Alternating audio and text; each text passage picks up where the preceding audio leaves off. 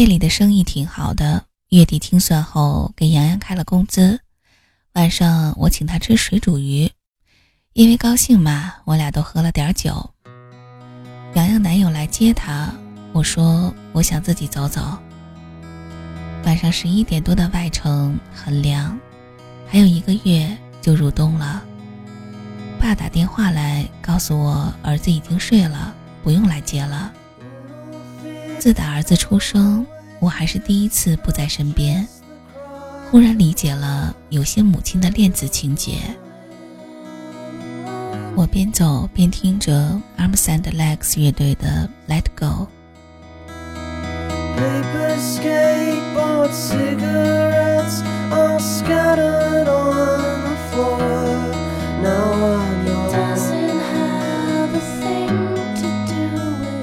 是我和文川原来的家。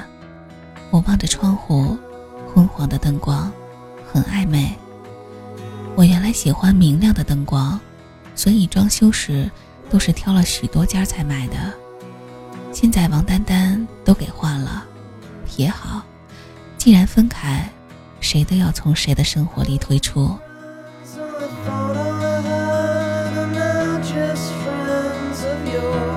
歌曲一直循环着，我的心情复杂透了。我不知道婚姻中的女人应该怎样做，或者当初我们该去找什么样的男友，交什么样的朋友。这就是命吧。老天爷安排的，逆来顺受，能屈能伸吧。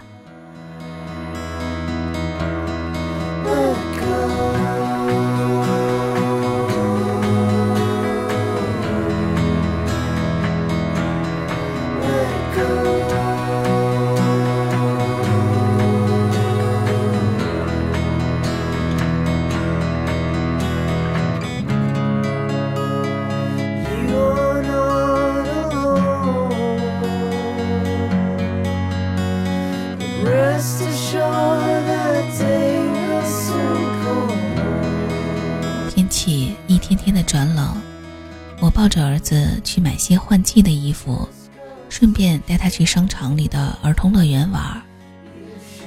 文川有时会到父亲那看儿子，买些吃的用的，生活费照常给。父亲对我说：“虽然他也恨文川，但也得让孩子见爸爸，要不然。”会影响儿子的成长。父亲也不让我对儿子说文川的坏话，虽然儿子刚冒话，但他能听懂。家里的事儿让他长大自己体会吧。所以儿子一看到文川来，就举着小手让抱抱。父亲说，有时候文川心事重重的。我说，他好他坏，您都别打听。子走路不稳，老是小跑。商场人多，我只能抱着他。买完东西，我累得不行。挺大个商场，找不到一个闲着的购物车。我抱着儿子到一家餐厅歇会儿，顺便吃点东西。我拎了几袋东西，抱着儿子，又端着餐盘，好不容易找到沙发坐，看着周围都是年轻的情侣。还有一家三口，我心里也有酸楚，咬咬牙挺着吧。喂儿子吃一口，我吃一口，还得看着他胡乱抓的小手。这个时候有人叫我的名字，我抬头，文川站在我面前。儿子看见他就露着小牙笑，文川抱过儿子，坐到对面说。你先吃，我喂他。我没说话，大口吃饭。一小会儿，王丹丹走了过来，埋怨的跟文川说：“你在这儿啊？打你电话都不接。”文川说：“哦，我看见张玲和我儿子了。”王丹丹摸摸儿子的脸蛋儿，子愣愣的看着他。我说：“来。”儿子到妈妈这儿来。儿子张着小手，我接过来。我对文川说：“你去忙吧。”文川说：“你买这么多东西，怎么没推个车呀？”我说：“我没找着。”文川起身去外面，丹丹也跟着出了门。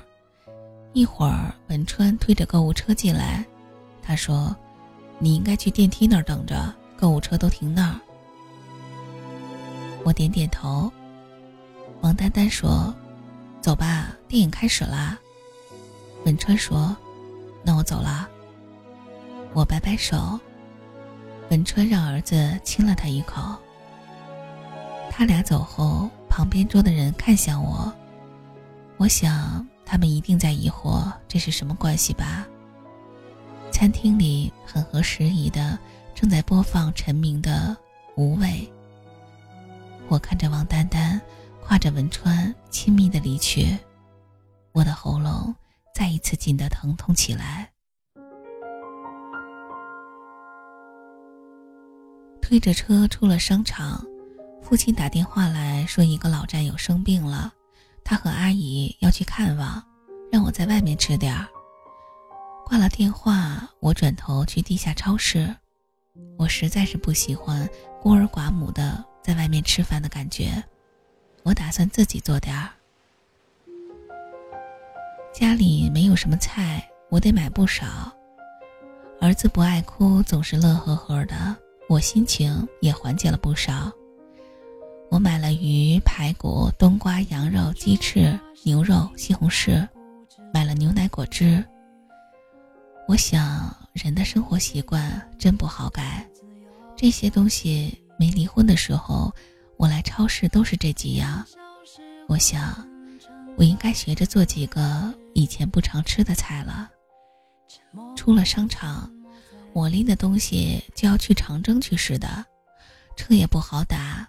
电话响了，是文川，我挂掉，再打我又挂，接着关机。一会儿。文川开着车停在我面前，他下车抱过儿子，拎着东西就要上车。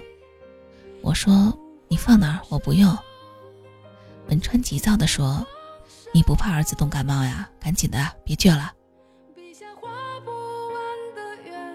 我上了车，王丹丹在副驾驶，脸色极其难看。我蹭着我爸配送的，现在由前夫和小三儿做主的车。感觉特别讽刺。这个时候，我店里的一位常客大姐给我打电话，说要给我介绍男朋友。如果不是这个场合，我会委婉的拒绝。出乎大姐的预料，我痛快的答应了。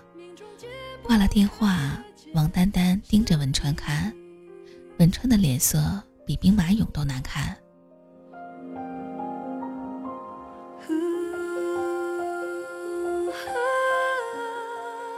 到了家，我给儿子脱衣服，文川把菜放冰箱里，说：“还吃这几样啊？”我没有什么解释的，嗯了一声。文川的电话又响，我说：“你走吧。”文川放了一沓钱在茶几上。文川走后，我数了数，五千块钱左右。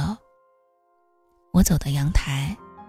王丹丹像是跟文川争吵过，文川一个人开车走了，剩下王丹丹自己在那儿气得踢树。看着王丹丹，我咬着牙笑了。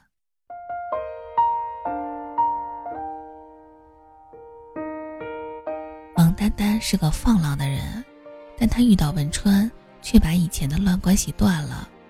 我不知道这是真爱还是妓女参军。听朋友说，王丹丹还没有见过文川父母，可能文川不敢领，也可能是文川妈不见。一朵云能载多少思念的寄托，在忽然相遇解脱，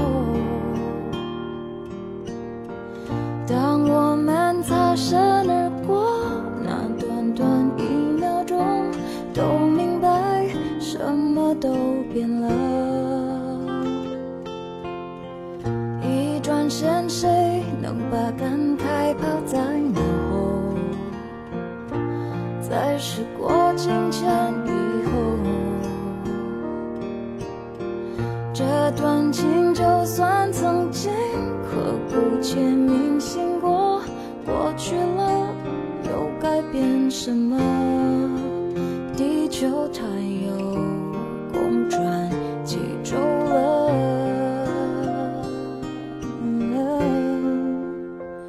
我不能活了，甚至真心希望你